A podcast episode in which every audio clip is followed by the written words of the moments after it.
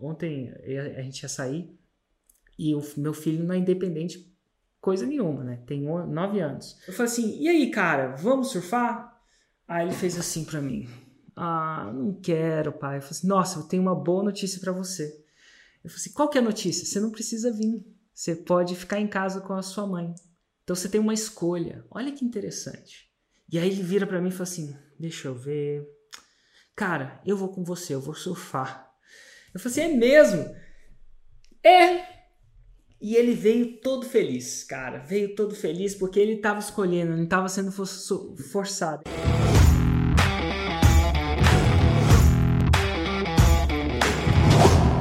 Opa, aqui é o Hugo Rocha e eu tô aqui com o Érico Rocha e no episódio de hoje a gente vai discutir por que, que o 6 em 7 leva à independência. Então, para começar, vamos, vamos destrinchar mais. Cara, o que, que, que você entende como independência? Para quem estiver me escutando e me vendo, eu aconselho pegar uma caneta. E para quem estiver só me escutando, eu aconselho não pegar uma caneta se você estiver dirigindo alguma coisa, mas se você puder pegar uma caneta e um caderno, pegue. Independência é o fato de você ter, não estar sob o controle de alguma coisa. Então vamos lá. É, quando o Brasil não era independente, quem controlava o Brasil politicamente era quem? Portugal. Portugal definia as paradas aqui. E chegou uma hora que a gente declarou independência e tal. Foi uma independência pacífica, mas enfim. É, a clássica do, do Dom Pedro I virou independência ou morte. Aí o Portugal falou assim: opa, não quero brigar com esses caras, não, vou deixar eles serem independentes. Beleza. Então aí o Brasil passou a ser, não ser controlado, ele passou a ditar o próprio rumo político dele. Isso é uma independência política. Mas eu acho que não é a única independência que existe existem outras independências que a gente pode trilhar. E a gente fala muito pouco dessas independências.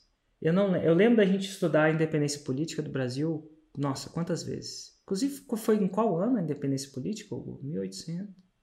1822. 1822. Eu, eu tava tinha, eu não tinha certeza muito, fazia tempo. Mas quanto, quantas vezes a gente estudou a independência política do Brasil? Não sei, cara. Cara, Bastante. foi muito, né? Foi bastante. Uhum. Muita prova, muito isso, muito aquilo. Tanto é que você lembra a data, né? Eu. É. Agora que você falou, eu não lembrava assim tanto de cabeça não, mas a, o número pareceu bem, bem normal. Então a gente estuda na escola, então independência política, mas a gente, existem outros tipos de independência. E aí a gente, eu queria lidar com alguns tipos de independência, porque muitas pessoas não aspiram a esses tipos de independência, porque a gente não é treinado a pensar que existe, ou treinado a pensar que é possível.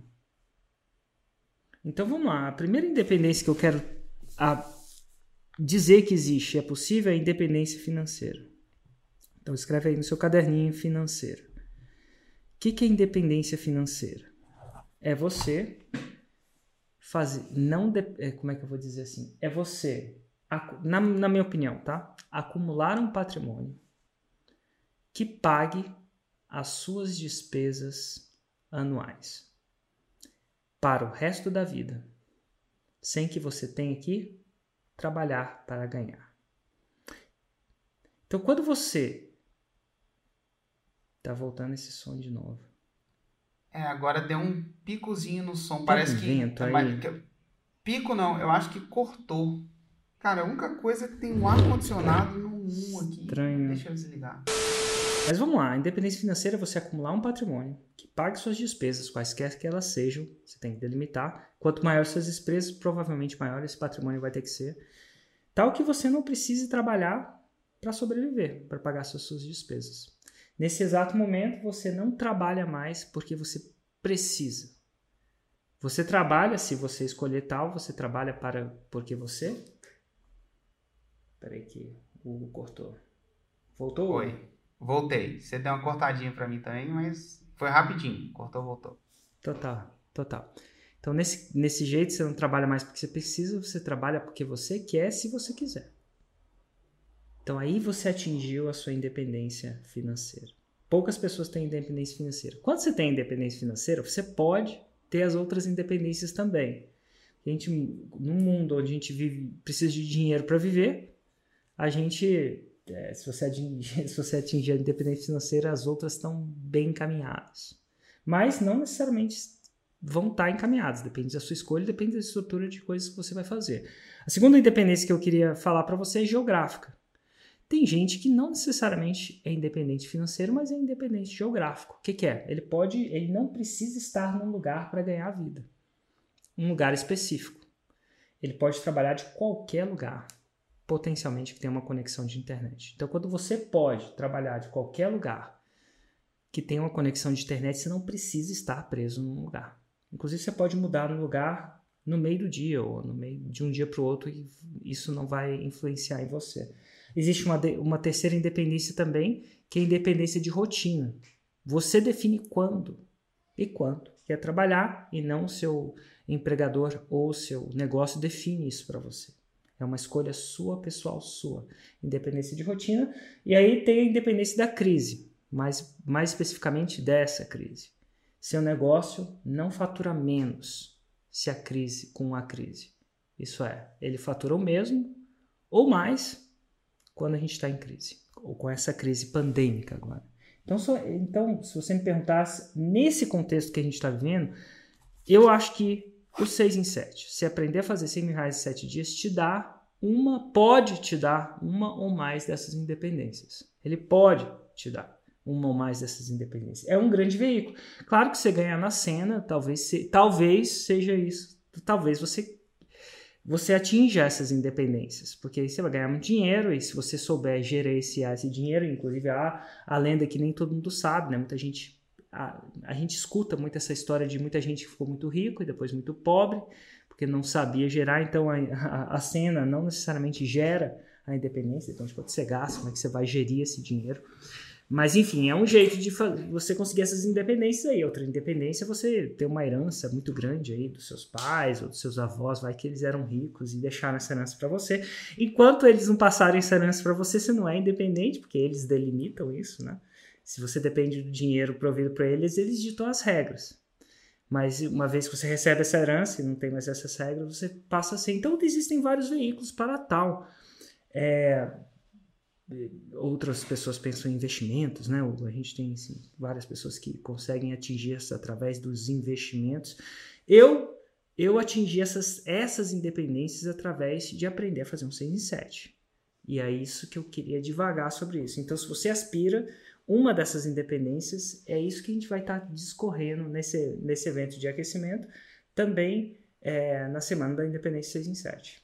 Como é que você usa o 6 em 7 para ter essas independências? Mas antes, uma, uma pergunta que, vamos lá, 6 e 7 são 100 mil reais em 7 dias. Só que 100 mil reais né? de faturamento.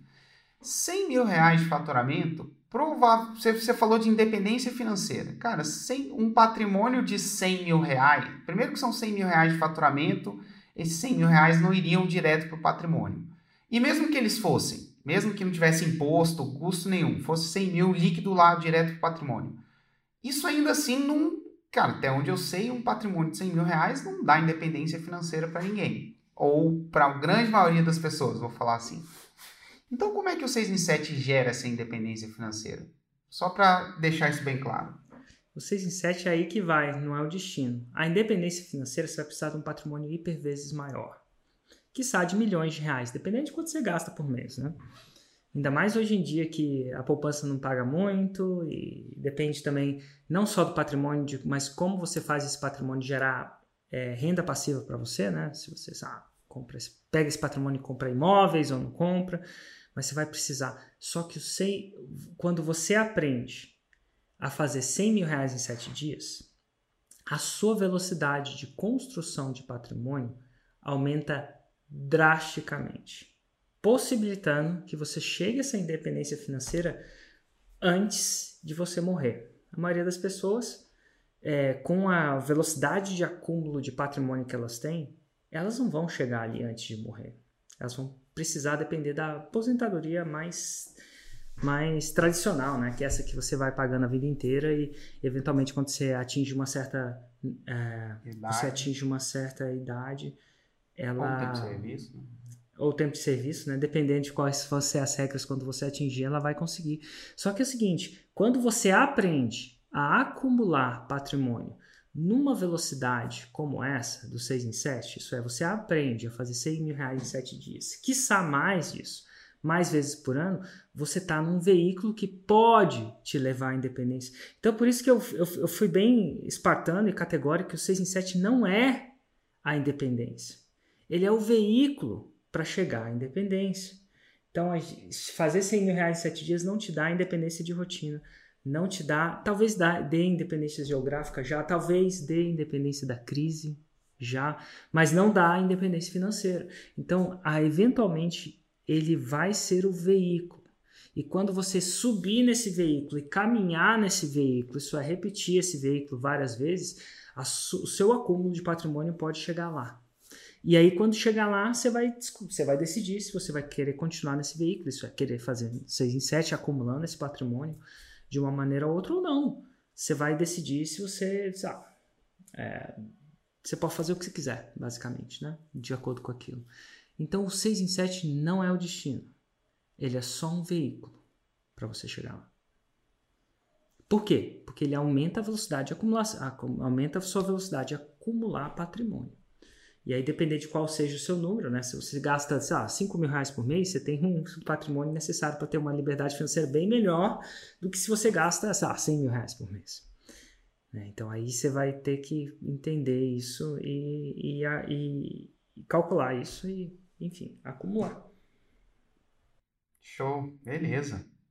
E você chegou a comentar que você tem essas liberdades, né? Como é que foi isso para você? Assim, de uma maneira breve, né? Não, você tem uma história grande até chegar aqui, a gente vai ter um tempo depois para você falar com essa história com, de uma maneira mais detalhada, mas como é que, como é que a coisa aconteceu ali para você? De uma maneira mais resumida, se é que é possível, né?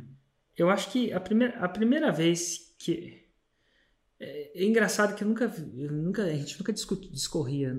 Eu nunca lembro de ter discorrido sobre a palavra liberdade financeira até mais ou menos em. Onde é que foi isso? 2004, ou faz uns 16 anos atrás. Eu acho que foi 2004, 2003, 2000, alguma coisa assim. E nesse, nessa época, 2004, 2003, 2002, eu fui visitar um amigo de República na verdade, eu morava numa república em São Carlos quando eu fiz é, computação, engenharia de computação. E aí ele, é, e ele, quando eu fui visitar ele lá numa cidade que chama Tijucas, perto de Florianópolis, ele estava numa ideia de empreender muito grande. Engraçado, engraçado como é que são as coisas. 16 anos atrás. E na época ele estava na ideia de empreender. Eu não sei nem se era empreender ou ele se participava de um de um, de um desses multiníveis. Né? Então ele participava desses multinível. Multinível, para quem sabe, aquele, aquela parada que você, enfim, você vende um produto, aí depois você tenta construir uma rede de distribuidores e tal, é bem, bem conhecido. E eu acho que ele queria me recrutar para o multinível dele, para a regra, para a parada dele. E eu trabalhava num banco, se não me engano, estava é, em Londres nesse momento, estava ganhando bem, ganhava bem o que eu diria que era eu ganhava em um mês o que o, o, nosso irmão mais velho ganhava em um ano. Eu lembro que era mais ou menos isso. Meu irmão mais velho tinha um bom emprego de engenheiro eletrônico elétrico alguma coisa do tipo é, numa empresa que fazia comunicação de satélite em São Paulo então vamos dizer que ele não estava num bom emprego e tal e, e eu, eu, ganhava em um mês o que ele ganhava em um ano era muito louco isso é, também muito porque a, a você mudava a, a moeda, né? Eu morava em Londres na época, então câmbio, a moeda né? era bem valorizada. Agora o câmbio, né? Agora ainda também é bem localizado. Mas enfim, eu ganhava isso, ganhava muito bem. Então não tinha, tava, tava, tava no ápice da coisa. E aí ele me deu um livro. Na verdade, ele falou assim: é, você ganha muito bem e tal, mas você é escravo do seu trabalho. Ele falou um termo mais. Eu não sei se ele falou essa palavra, mas deu a entender isso e naquele momento ele falou: É, você ganha muito bem, mas você não é financeiramente independente ainda. Né? Talvez um dia você acumule patrimônio, mas não é financeiramente independente. Mas definitivamente você tem que estar morando em Londres, naquele lugar. Você, então você não é, é, é financeiramente independente geográfico muito menos delimito minha rotina, não era dono da minha rotina, quem era dono da minha rotina era o empregador, era um acordo, nada de errado com isso, mas era um acordo. E, enfim, na época não tinha crise. Acabou tendo, né, em 2009, uma grande crise financeira e tal. Mas, enfim. Oito, né? e, e, ele falou assim. E, é, 2008, né? 2008, 2009. Alguma coisa do tipo. E aí, aí ele falou assim: e aí ele me deu um livro, cara. E nesse livro foi o livro Pai Rico, Pai Pobre. O famoso livro do Robert Kiyosaki. E esse livro quebrou. Eu saí de lá, eu acabei não virando distribuidor dele, não. Mas eu acabei lendo o livro que ele tinha me dado. E aquele livro fazia sentido. Aquele livro falava, contava a história, para quem não sabe, de um, de um cara que considerava que tinha dois pais. Na verdade, é um pai biológico, o outro pai era o pai do amigo dele, que tinha muito contato. E um pai era, tipo, super estudado, professor de faculdade, era pobre, né? Vivia lutando para pagar os boletos, se é que você pode chamar de boleto, e o outro pai, que não tinha educação nenhuma, era rico, né? Muito rico, porque ele tinha desenvolvido a liberdade financeira. E naquele momento eu falei assim: uau, eu não tenho liberdade financeira. Inclusive, não tem mesmo. Inclusive, aí eu pensei: nossa, como é que eu atinjo isso? E já foi a primeira coisa que me veio à minha cabeça, assim, como é que eu atinjo a liberdade financeira? Dentro desse banco eu nunca vou atingir essa liberdade. E para piorar a situação, eu não gostava do que eu fazia no banco. E então isso isso tem uma outra liberdade de você trabalhar com o que você gosta, né? E, na verdade, não é que eu detestava, não, mas gostar, não gostava, não. Segunda-feira era o pior dia, sexta-feira era, o, era o melhor dia. E foi aí que eu comecei a ter, foi aí que veio a primeira aspiração. Mas até então eu não sabia como é que eu ia lidar com isso. E isso foi, enfim, ficando, ficando na minha cabeça. Até que uma vez eu, eu, eu sabia que a liberdade financeira viria com empreender. Eu sabia que a liberdade financeira viria como empreender na internet, né? Porque tinha a ver com começava a ver coisas acontecendo isso. Só que, meu, dentro do meu emprego eu nunca tinha tempo, nunca tinha prioridade, sempre tava, trabalhava bastante, de 7 a 7 mais ou menos, entrava uma hora antes do mercado abrir em Londres, que ele abre um pouco antes, né? Porque abre às 8, se não me engano, abre às 8 ou às 9 em Frankfurt, mas abriu uma hora antes por causa do fuso horário em Londres. Eu ficava até às 7, porque o mercado fechava, você tem que arrumar as paradas até outra vez. Então, era um 7 a 7 mesmo, mais ou menos aí. É, e aí eu não tinha tempo, isso ia consumindo. Até que uma vez eu fui fazer um curso de desenvolvimento pessoal e nesse curso eu, eu, eu, eu descobri, pô, eu quero ser, eu quero essas independências, eu quero isso, quero empreender. E aí ele sai desse curso meio louco pedindo demissão do meu trabalho. Né, pedindo corte do meu contrato, mais especificamente, né, porque eu, era um, eu não era um empregado, eu era um freelancer, né, tra trabalhava em contratos para esses bancos. Né? Então, peço uma quebra de contrato, saio do, saio do banco sem saber o que eu queria lançar. E aí, eventualmente, começa a minha jornada, nessa jornada de buscar um veículo que me desse essas, essas liberdades.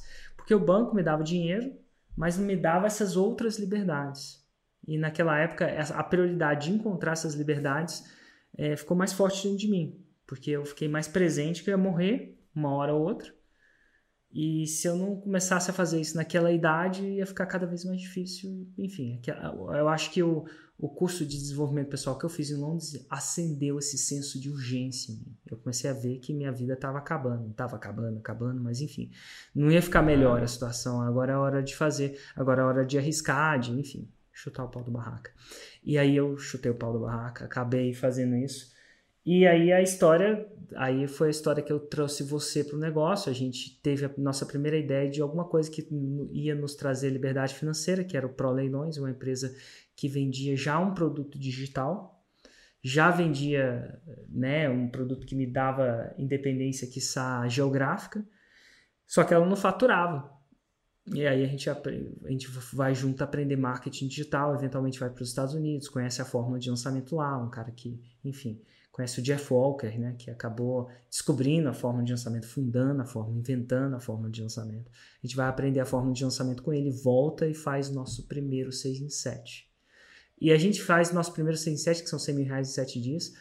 A gente, eu ainda morava em Londres, é, o Hugo daqui do Brasil tocando essa operação, apesar de que a operação era meio é, a liberdade geográfica nasceu numa liberdade geográfica, né? Porque eu já já estava em Londres, não podia tocar. Então você já estava no Brasil e a, e a, e a parada era online.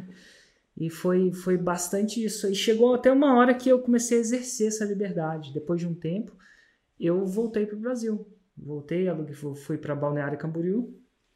E em Balneário Camboriú eu ah, morei um ano ali na praia, na frente da praia. Depois disso, acabei não adaptando muito bem. Acabamos, eu e a Ju, passamos dois anos, e o Noah, no caso, já nascido, então, passamos dois anos quase que viajando o mundo. É, vivendo de Airbnb, né, morando em Airbnb, então a, a, liberdade geográfica já atingia e o nosso acúmulo de patrimônio começou a acelerar muito mais rápido. Por quê? Porque a gente aprendeu a escala, o nosso acúmulo de patrimônio não dependia necessariamente, não era função da nossa, não era função direta da nossa hora trabalhada. Como era no banco, eu ganhava por dia, no caso, né? É, variava, ganhava bem, mas ganhava por dia. Se eu não trabalhasse naquele dia, eu não ganhava. Então, nossa, a, a, com esse negócio, a nossa hora, nosso acúmulo de patrimônio passou a ser desvinculado da nossa hora trabalhada. A gente conseguiu escala. E aí a gente foi tocando o negócio. E a coisa foi escalando, escalando, escalando, escalando. A gente foi acumulando, acumulando, acumulando. Até que, eventualmente, a gente, se a gente quiser agora, a gente pode parar e, enfim, é, viver pro resto da vida com, só com o acúmulo de patrimônio que a gente tem. Provavelmente a gente acumulou mais do que os nossos pais demoraram a vida inteira para acumular, né? Então, o nosso acúmulo de patrimônio. E a verdade é que aquele livro estava certo. É incrível. Pai Rico, Pai Pobre é uma é uma obra de arte. Engraçado. Eu fico pensando se aquele. É muito bom. Imagina se aquele cara não tivesse escrito aquele livro. Eu nunca ia ter. Eu nunca falava, nunca é fácil, mas eu nunca ia ter aspirado à independência financeira, eu acho. Eu acho que. Por quê? Porque isso estava fora, as pessoas não falavam disso. Então, para você que está aqui, independência financeira é possível. É possível você fazer. Inclusive, chega uma, a independência financeira não é tão interessante quanto você acha que ela é. eu acho que era muito isso. Quando eu, quando eu fui para balneário, eu acho que eu descobri isso. Porque eu passei a minha vida inteira tentando procurar independência financeira para parar de trabalhar. E hoje eu tenho ela literalmente, tá? Conquistada, mais do que conquistada. E eu tô aqui trabalhando para vocês. Agora, por que, que isso acontece? Estou trabalhando aqui, às 7h47 a gente está fazendo essa parada, essa parada hoje é o meu trabalho. Porque uma vez que você tem independência financeira, você começa a procurar a fazer aquilo que você gosta. E, e para muitas pessoas é viajar. Aí você viaja dois anos, e aí? Aí você descobre que depois de viajar dá um trabalho, viajar principalmente com a criança, você não tem amigos, você fica. Enfim, chega uma hora que. E aí eu comecei a fazer as coisas que eu gosto mais, que são um pouco mais caras. Sei lá, eu surfo, eu lá, ando de kite, não é tão caro assim, mas enfim é, faço isso, mas eu, tipo, você não vai ficar surfando o ano inteiro, entendeu? Chega uma hora que enche o saco. Então, é, e aí você vai começar a fazer o que você gosta. E eu descobri que o que eu gostava era ensinar marketing. É engraçado que minha esposa me dá esse feeling mais na frente, que ela fala, ah, Érico, você não para de falar nisso, porque você não vai falar nisso com alguém que queira ouvir isso. Ela fala isso o tempo inteiro. Ou falava, e foi aí que eu comecei a fazer mais do que eu gostava. Então, hoje em dia, a gente cria uma empresa para a gente fazer mais daquilo que a gente gosta. E o dia que a gente não gostar mais de fazer isso, a gente para. Por quê? Porque a gente pode. Aí tá. De verdade, eu posso. Isso dá um senso de liberdade incrível. Porque você passa a fazer a coisa pela essência, não porque você tem que fazer. Eu, eu, eu, eu ontem a gente ia sair e o meu filho não é independente coisa nenhuma, né? Tem nove anos. Ele, ele não define nem se ele fica em casa ou não. E geralmente quando a gente sai, a gente pega o barco, sai, vai surfar, né? É uma onda que faz atrás do barco. Eu tô super pilhado nisso. E ele às vezes tá mais, às vezes ele tá menos, porque ele tem nove anos e enfim. É, é, às vezes ele gosta, às vezes ele não gosta, às vezes ele quer ficar vendo televisão. E eu falo, pô, vamos lá, vamos lá no barco surfar. E ele, não, hoje eu não quero. Só que aí se a Ju vai, a minha esposa vai, não tem escolha, ele tem que ir com a gente, ele não tem independência nem de... É engraçado. E ontem é, foi estranho porque a Ju não queria ir. Olha que interessante, ela queria ficar, ela estava mais cansada. Também está com problema no ombro, então às vezes o ombro dela pesa um pouco mais. Está fazendo fisioterapia e tal, então tem, tem isso. E aí o Noah tinha uma escolha, ele tinha uma escolha. Eu falei assim: e aí, cara, vamos surfar? Aí ele fez assim para mim: ah, não quero, pai. Eu falei assim: nossa, eu tenho uma boa notícia para você. Eu falei assim: qual que é a notícia? Você não precisa vir. Você pode ficar em casa com a sua mãe. Então você tem uma escolha. Olha que interessante. Você tem uma escolha. E aí ele virou para mim: Ah, é mesmo? Eu é. Então você quer ficar com a sua mãe em casa ou você quer vir surfar comigo? E ele, ele, ele, ele fala inglês bastante porque ele passou essa primeira parte da vida dele na viajando e, e era muito inglês. Então às vezes vem ele está numa escola bilíngue, às vezes ele, ele ele fala inglês comigo, às vezes ele fala português. A ah. gente aqui em casa, você já viu como é que é interessante? Às vezes tem umas coisas que ele lembra em inglês, tem umas coisas que ele lembra em português. Por exemplo, você fala assim, vira direita, vira esquerda, ele não sabe o que é direita esquerda, ele fica todo confuso, mas em inglês ele sabe o que é left right, é engraçado isso. Então tem um tempo de processamento. Aí ele virou e falou assim, então quer dizer que I have a choice. Ele falou assim: É, você tem uma escolha, cara. Você tem uma escolha. Você pode vir ou não pode vir. E aí, o que, que você quer escolher? E eu tava desapegado. Geralmente, eu, como pai, eu quero tirar ele de casa. Eu quero tirar ele de casa porque, meu, é, é, é muita. A gente tá num tempo pandêmico e, enfim, você quer que seu filho faça. E até porque é engraçado. Ele, ele, é, você tem completamente uma escolha. E aí ele vira para mim e fala assim: Deixa eu ver. Cara, eu vou com você, eu vou surfar. Eu falei assim: É mesmo? É. E ele veio todo feliz, cara. Veio todo feliz porque ele estava escolhendo, não estava sendo forçado. Aí ele entrou no carro e eu virei para ele e falei assim: por que, que você escolheu vir surfar se você estava meio desanimado e tal? Aí ele virou e falou assim: ah, cara, eu pensei, se eu ficar aqui, eu vou ficar com o Liam. Liam, meu, meu, meu outro filho em casa. Ele vai ficar me enchendo o saco. E aí, cara, aqui no no barco, ele não, ele não vai estar, tá, então eu vou estar tá, estar tá tranquilo. Aí beleza, fomos lá, subi no barco, que o dia amanheceu meio nublado, depois fez um puta sol, assim, de escaldar, pulamos do barco, botei até no stories, tá lá no meu stories, né? pulando no barco, e você não acredita que a Ju, depois de, é, nos meio, me liga lá no meio e fala assim, Érico, acho que eu vou para aí.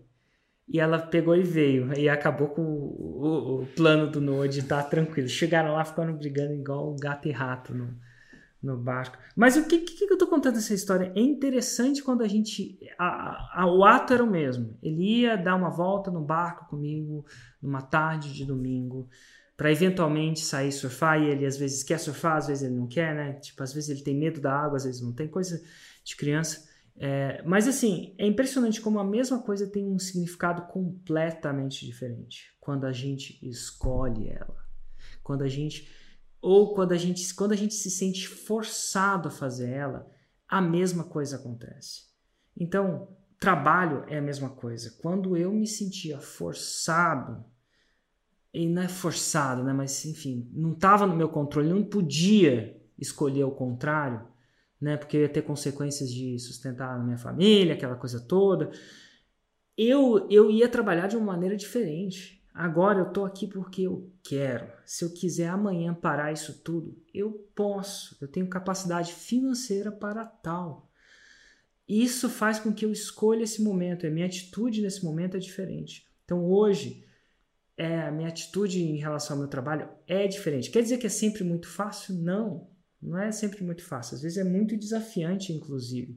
Do mesmo jeito que se você escolher surfar por um ano, você vai ver que às vezes a vida não é tão não é tão é, não é tão cintilante quanto. Ontem eu tava falando com a Pink, deve estar tá aí escutando. Tava com a Pink, a Pink tava é, gripada depois do lançamento dela. Hugo, quando a pessoa normal. fica gripada, normal. Ou o lançamento foi muito bom ou foi muito ruim. Eu nem pergunto como foi, porque no curto prazo não importa, né? Para mim. Mas enfim. E eu, é, acho que eu esqueci. Mas enfim, tava lá falando com. Agora eu esqueci, cara, exatamente. Tava falando com a Pink, ela tava gripada. Ai, meu Deus, fugiu. Meu, raci... meu trem de raciocínio. Meu meu raciocínio fugiu. Mas enfim, o fato é o seguinte: você tá fazendo uma coisa por. Ah, e ela tava gripada, e ela chegou e falou assim: Nossa, depois do lançamento dá muito trabalho, né, Érica? Eu, eu falei para ela, falei assim, cara, isso não vai mudar nunca. Eu, Como assim?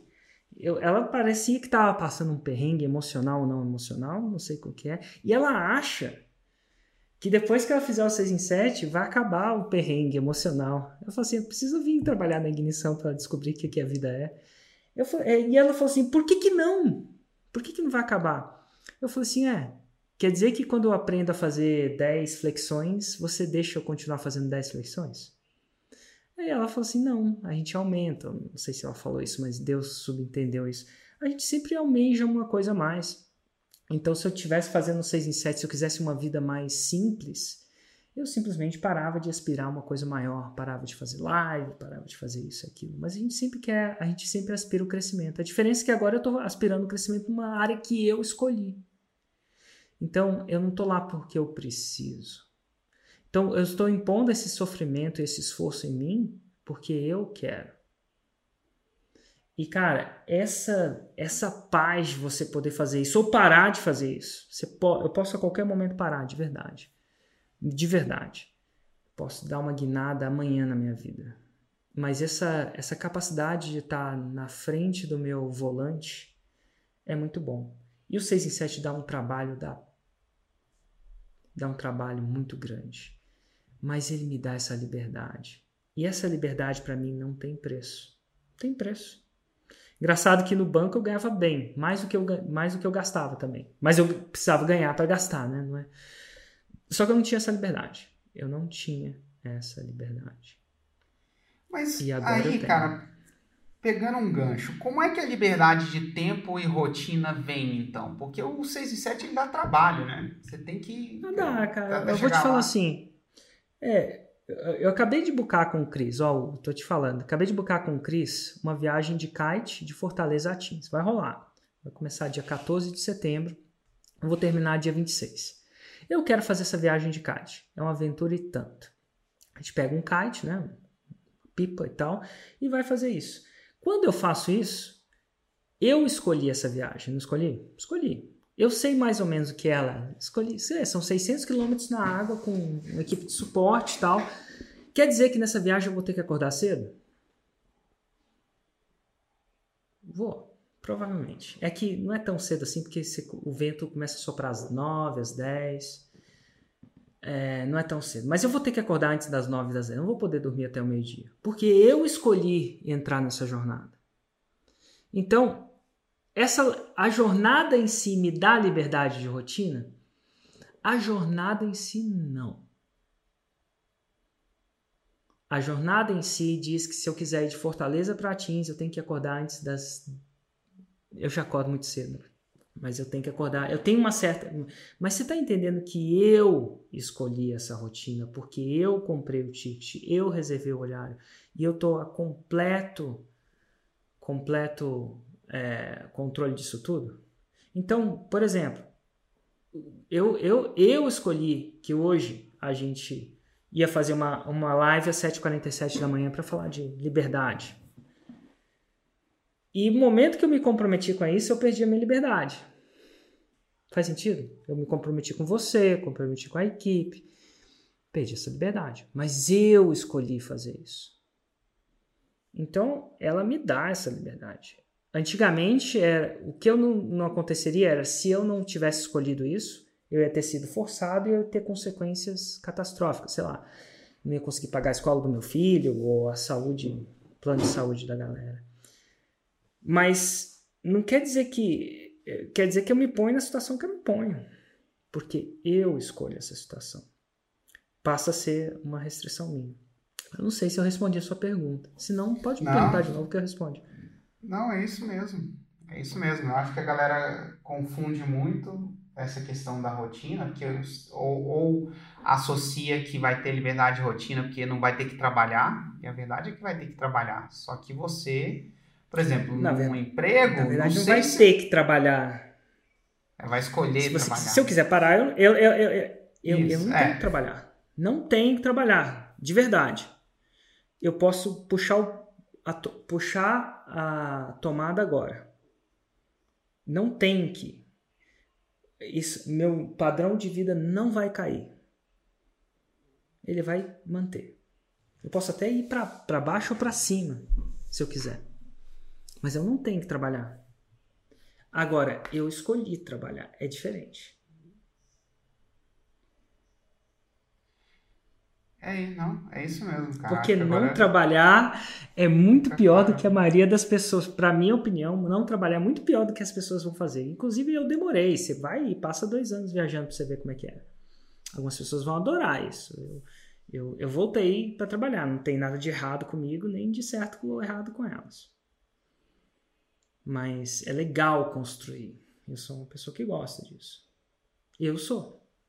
Inclusive, é interessante que a maioria das pessoas que acham que não, que não é assim, passa dois anos fazendo isso. E aí você vai ver se você realmente gosta disso. Porque não é tão simples quanto as pessoas imaginam.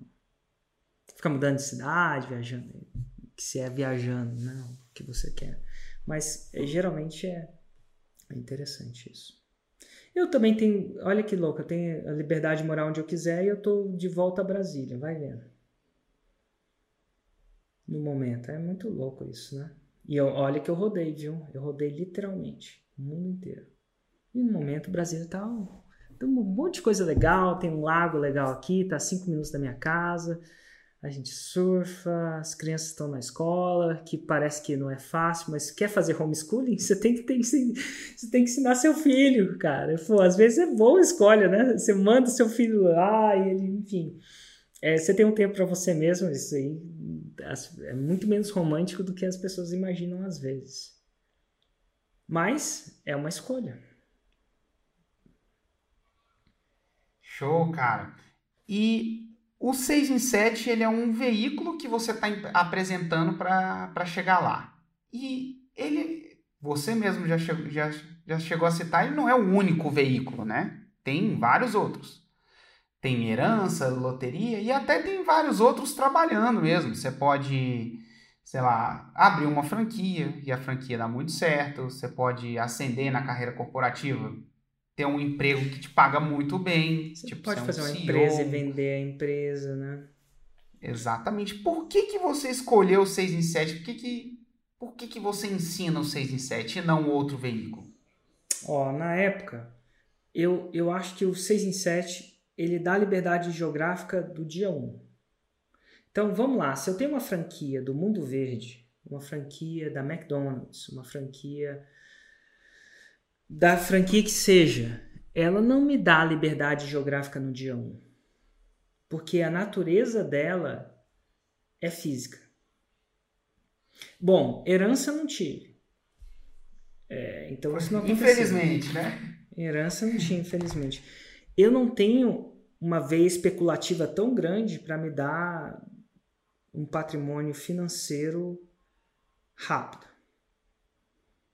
Porque a veia especulativa tem dois lados. Então, através de investimentos extremamente arriscados, se eu for só investir, né, pegar o dinheiro que eu ganhava no meu salário, só investir, eu teria que entrar em níveis extremo arriscados. Então, a minha possibilidade de perder também aumentava muito grande muito, era muito alta. Então, investindo não ia ser. Franquias, negócios físicos não me dão liberdade geográfica. E agora, uma coisa que eu não sabia na época, também não me dão liberdade da crise.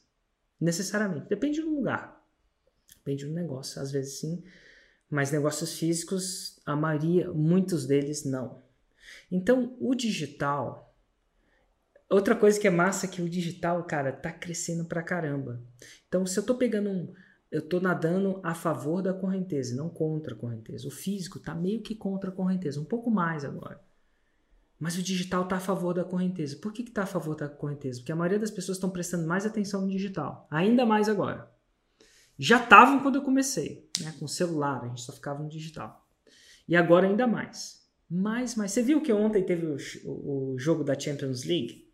E o jogo foi transmitido pelo Facebook, tinha 4 milhões de pessoas lá. Aí, ó, podia fazer um anúncio lá da forma de lançamento do Facebook, né? Então, as pessoas que estavam com atenção, tinham que estar com atenção na TV para assistir o, a final do, da Champions League, agora estavam com atenção onde? No digital. Então eu estou nadando a favor de uma correnteza. E nadar a favor, eu não sei se você já pegou uma onda, mas quando você está remando e às vezes você está numa correnteza, você vai ver quando você chegar lá, tem uma a maré tá para um lado para o outro. Meu, você, nadar contra a correnteza é muito difícil. Às vezes você está até no lago, vai voltar para o barco remando. Pô, se tá a favor da correnteza, rende a remada, né? Dá uma rendida. Quando você está contra a correnteza, não rende aquela parada, estoura os músculos, queima os ombros. Então, eu queria nadar a favor da correnteza. Eu queria, do dia 1, viver a experiência da, da, da, da liberdade geográfica. Do dia 1. E, é, eu não sabia disso, né? Mas eu estava vivendo, começando a construir uma experiência de, de imunidade a uma crise como essa que a gente está vivendo. Então, o 6 em 7 me dá essa escalabilidade, né? É, é... Outra coisa, para eu abrir, para eu escalar várias franquias, eu tenho que abrir várias lojas, tenho que lidar com uma logística, tenho que lidar com estoque, tenho que lidar com um número maior de funcionários, tenho que lidar com, com faturamento. O digital, a gente, sei lá, a gente alcançou múltiplos sete dígitos de faturamento com dois ou três funcionários só, se não me engano. É que eu não lembro exatamente. Mas... Não, é isso mesmo, é isso mesmo. É tipo isso. Então, e, e para quem não quer ter que lidar com pessoas, tem gente que adora, tem gente que evita, né? É, é fantástico isso. Você não precisa ter funcionário. Você pode chegar lá sem ter funcionário. Inclusive, a gente tem amigos têm essa, essas liberdades, são faixas pretas, exercem essas liberdades, e tem um ou dois funcionários freela, né? nem funcionário, tem um CLT na, na empresa dele. Então é possível. Então, assim, o 6 em 7 para mim foi esse veículo escolhido por causa disso. Ali, a, cresci, pegando uma corrente que estava a meu favor, minha abraçada ia render mais, muito mais, é, e liberdade geográfica do dia 1.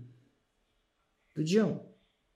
Então, no momento que você entrou e você tá nesse jogo, você tá no dia 1 com a sua liberdade geográfica, de verdade. Inclusive, é até melhor que você não tenha escritório no começo. No começo é até melhor. É menos uma, é menos uma despesa que você tem. Eu sei que o Hugo tá aí no nosso escritório, eu tô de casa, mas ó, é menos uma despesa que você tem. Eventualmente você pode até querer ter um, e foi uma escolha nossa, né? A gente quis ter um. Inclusive é uma escolha que vem muito à tona quando você tem filho. Quando você não tem filho, você é. quer trabalhar de casa. Quando você tem. Dependendo do tamanho da sua casa, você pode se isolar ou não. Mas quando você tem filho, você quer trabalhar num lugar fora de casa. Não sei, se os seus filhos estão em casa, quem, quem é pai sabe como é que é.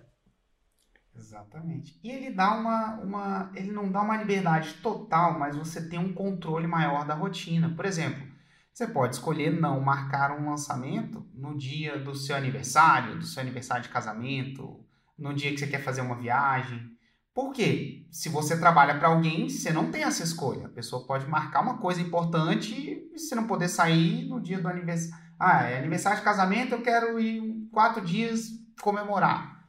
Não é, dá. A, a, sua empresa gira em torno de você. Porque Exato. você teve, criou. A minha empresa hoje gira em torno de mim. Gira em torno de mim. Então, a primeira coisa que eu, que eu marco, eu estou até marcando, tipo, o que, que eu quero fazer ano que vem? Ah, eu quero, uma coisa que eu faço todo ano é se dar um indie, vou fazer se dar um indie. Geralmente são 15 dias. Por que não 30? Hugo, porque cansa. Você, depois de 15 dias você quer as férias das férias. Né? Aí, aí tem uma parada que eu faço o ano inteiro também, que eu estou fazendo uma semana que está duas esse ano não rolou, mas eu vou para feed, surfar e fazer muito do que eu faço é muito ligado ao esporte mas gira, por quê? Porque lá atrás eu tomei a decisão de assumir o risco. E assumir o risco, você lembra? Que eu assumi um grande risco. Tá Foi uma decisão que parece óbvia, mas na época não era. Pô, eu primeiro assumi o risco da perda. Você tinha muito meu... a perder, né? Eu tinha. Porque o emprego era bom. É, o emprego era bom. Eu ganhava em um mês o que o meu irmão ganhava em um ano. Então tinha esse acúmulo de patrimônio.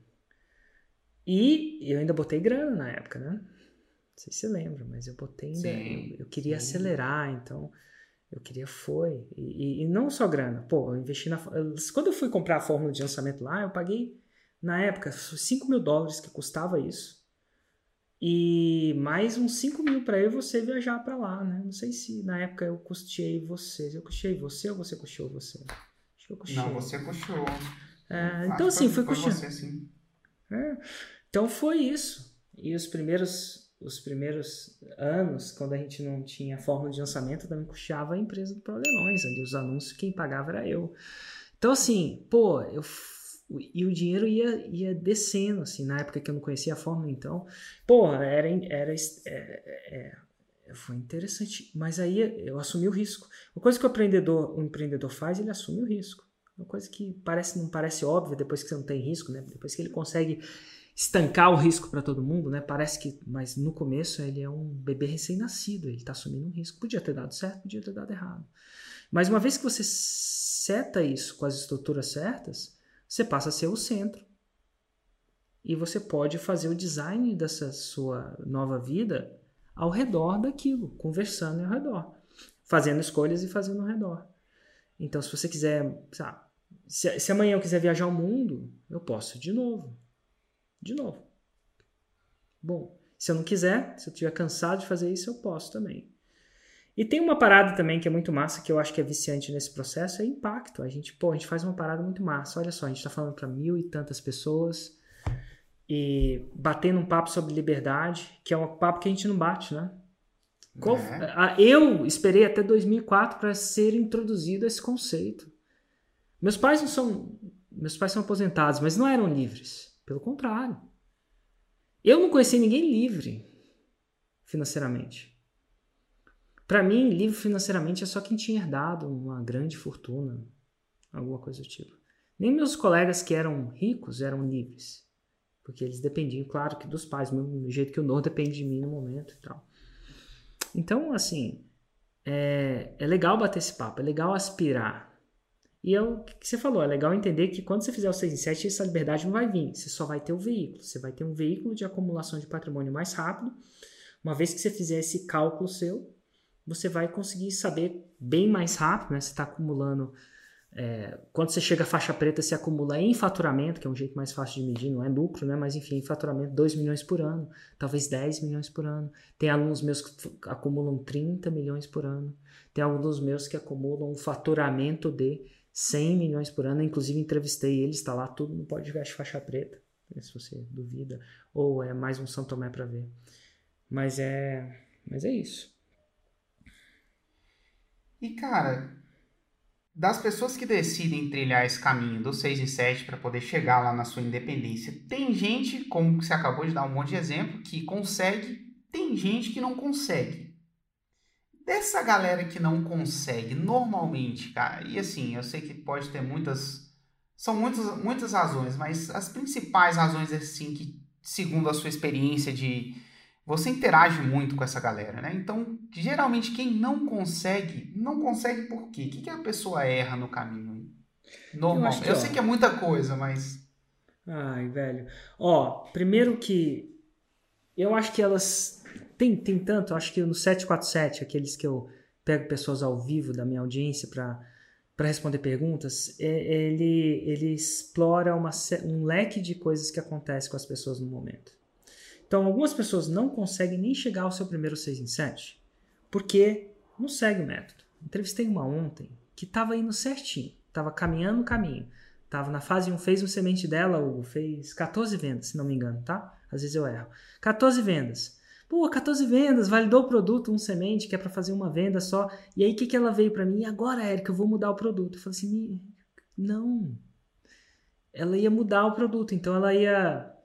Enfim ela ia deixar de caminhar aquela trilha e ia começar uma trilha do novo, do zero. Por quê? Porque ela é aquela pessoa mais coelha, mais. É, tinha que ter alguma coisa nova. E, e não, ela, às vezes ela simplesmente tem que caminhar o caminho. Ela era típica. É, eu acho que é típica aquelas pessoas que aprendem violão e não tocam nenhuma música até o final. Não toca nenhuma música até o final. E aí, como ela não toca nenhuma música até o final, ela sabe um monte de música que não chega até o final. Então, provavelmente, ela nunca vai fazer um concerto. Porque, pô, no concerto você tem que tocar até o final. Então, uhum. eu acho que muitas pessoas fazem e não têm a paciência, nem a visão de longo prazo, de trilhar o caminho para o longo prazo. Eu falo para vocês, o 6 em 7 é o veículo. Uma vez que você faz, você não esquece de como fazer. Eu não conheço alguém, eu não me lembro de alguém que esqueceu de fazer um, como é que faz um 6 em 7. Uma vez que você aprende, você faz. Você pode acumular com esse veículo com outro, com esse produto com outro, qualquer coisa, porque você sacou, a ficha cai. Só que demora cerca de um ano e meio para você aprender. Cerca de sete lançamentos para você aprender. Do mesmo jeito que você não entra num carro e aprende a dirigir de uma vez. Do mesmo jeito que você não sobe numa prancha e faz 360 na primeira vez. Inclusive, eu tinha feito. Olha que louco, eu fiz um. Na verdade, tinha uma onda que eu fiz quatro. Você acredita que eu fiz quatro? E desaprendi, Hugo. Desaprendi. Faz 70 vezes que eu fiz um e tô completamente desaprendido. Você acredita nisso? A gente acredita essa, é, desaprendi. Então, assim, eventualmente, por que, que eu desaprendi? Porque foi sorte. Infelizmente, aqueles primeiros quatro foram sorte. Porque eu não consigo intencionalmente repetir. Então, eu, do jeito que eu ensino 6 em 7, e dá para ensinar um jeito mais rápido e tal, que, que eu faço, que você faz, você tem a tendência mais. Mas eu não ensino mais desse jeito. Eu ensino desconstruindo cada pedacinho. Tal que quando você aprender vai ficar sólido. E essa é uma um pouco diferente do, do como a gente ensinava antes, né? No começo a gente ensinava os truquezinhos.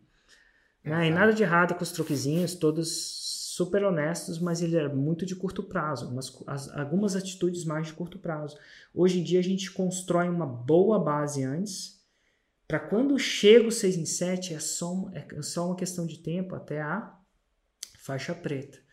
Então, só que você está falando de erro, o problema acontece, é muito bom a gente falar, o, a gente estava falando com um tempo com o Pedro Sobral, lembra do Pedro Sobral? Ele falou assim, Érico, uhum. tu tem, Érico, mas tu tem que mostrar os vídeos que mostram as culturas aí da sua empresa. E eu fico pensando, qual que é a cultura da nossa empresa? A cultura, a cultura e as regras dos clientes que a gente quer atingir. Eu quero, eu inclusive estou até pensando em mudar o nome de Galera Raiz para Galera do Tijolo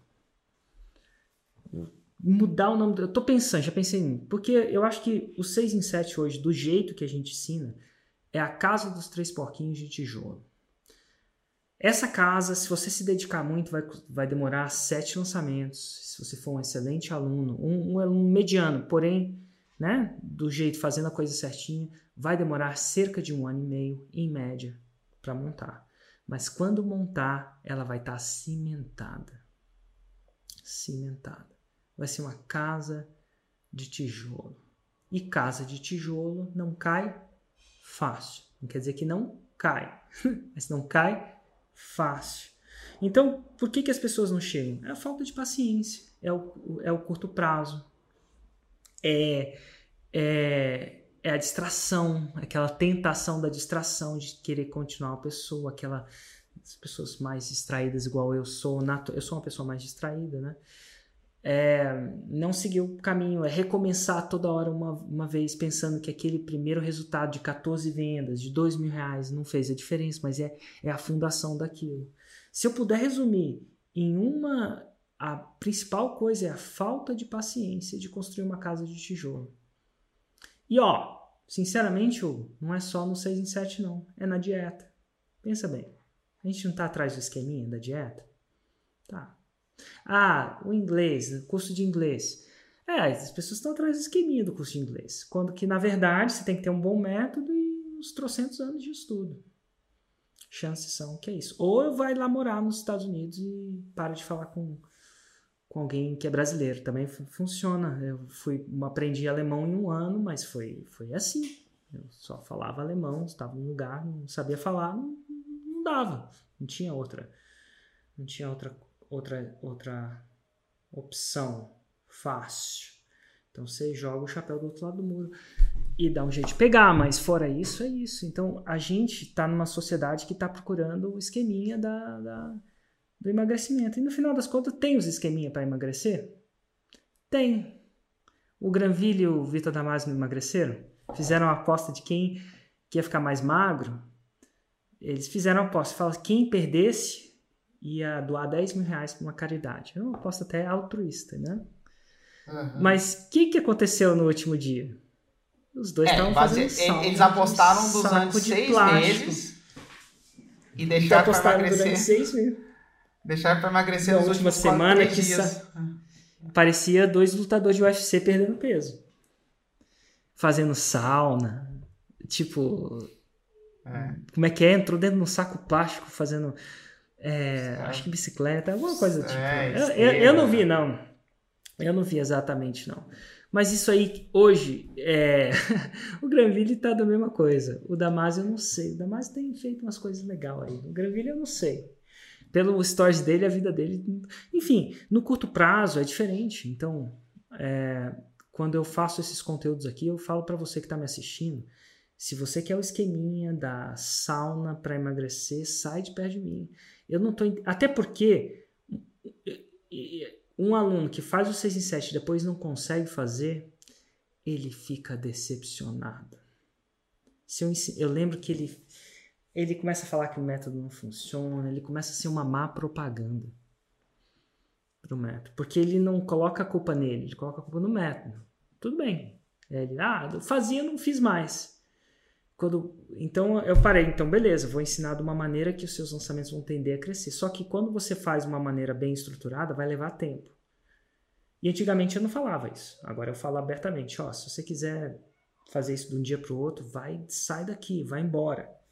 Eu tô atrás de pessoas que querem aprender a fazer um 6 em 7 a ponto de usar isso como veículo de acumulação de patrimônio no longo prazo também. Então não adianta você só fazer 6 em 7 uma vez. Inclusive você vai ter que fazer várias, várias vezes até você atingir essa, essa liberdade financeira. Mas eu quero que você esteja sempre no caminho. Mas esse é o número um. Falta de paciência. É. Resultado para ontem, na primeira queda você desiste e aí por aí vai. Boa, cara, boa. E para a gente encerrar esse episódio, na sua opinião, qual seria o primeiro passo que alguém que deseja conquistar essa independência por meio do 6 e 7 deveria dar nesse momento? Nossa. Primeiro um passo prático ali. Eu sempre sei que você vai me fazer essa pergunta e eu nunca sei a resposta. primeiro passo Porque... prático. É, eu estou pensando em fazer uma coisa que não seja tão Ó, sinceramente, é se inscrever na fórmula de lançamento. Eu sei que vai ser contra o que as pessoas fazem, é se inscrever. Porque a, a fórmula de lançamento é o passo a passo para isso. E ó, eu sei que isso é totalmente em relação ao meu. É, é, benefício meu, porque eu vendo a forma de lançamento e ganho dinheiro com a forma de lançamento. Então, eu quero que você escute sabendo que eu ganho dinheiro com isso e que eu vendo isso. Contudo, ele me fez uma pergunta e eu vou ter que ser sincero. Eu não conheço o caminho mais rápido para você aprender a fazer o 6 em 7. Não quer dizer que vai ser rápido. Não quer dizer que vai ser rápido. Mas eu não conheço um caminho mais rápido. Inclusive, provavelmente, se você fizer a forma de lançamento, você vai viver o pior ano da sua vida durante o processo. Vai ser difícil de aprender. Todo mundo eventualmente aprende, mas é difícil de aprender. Não é uma coisa intuitiva. Então, é uma coisa é. que você é. tem que caminhar um caminho, você tem que testar, vai vai ser, vai ser desafiante. Contudo, eu não, conheci, eu não, conheci, não conheço um caminho mais rápido. Então, o primeiro passo é entrando para a da forma de lançamento. E esse é o primeiro. Porque depois é você focar naquilo. É você deixar de se distrair por um tempo. Peço sua atenção por um tempo. E trilhar aquilo. E cometer vários erros. E aparecer. E não desistir. E continuar no método como se fosse uma aula de dança, uma aula de direção, uma aula de uma arte marcial. Só que a diferença é que a dança você aprende a dançar, a arte marcial você aprende a lutar, e esse você aprende a fazer 100 mil reais em 7 dias constantemente. E, trazer uma liberdade financeira, isso trabalhando de onde você quiser, com o que você gosta. Isso é, você escolhe isso. Então esse é o primeiro passo, não tem outro, não. Quer dizer, não tem outro que eu recomende outro. Se eu tivesse recomendando outro, eu ia estar mentindo. Por mais que recomendar esse passo seja benefício meu próprio, ó, é meu benefício próprio, e eu não consigo imaginar. Se fosse meu filho, eu recomendava também. E é o que é. Show, cara. Show de bola. Eu tô completamente de acordo com você. Mas é isso aí, o. tchau. tchau. tchau.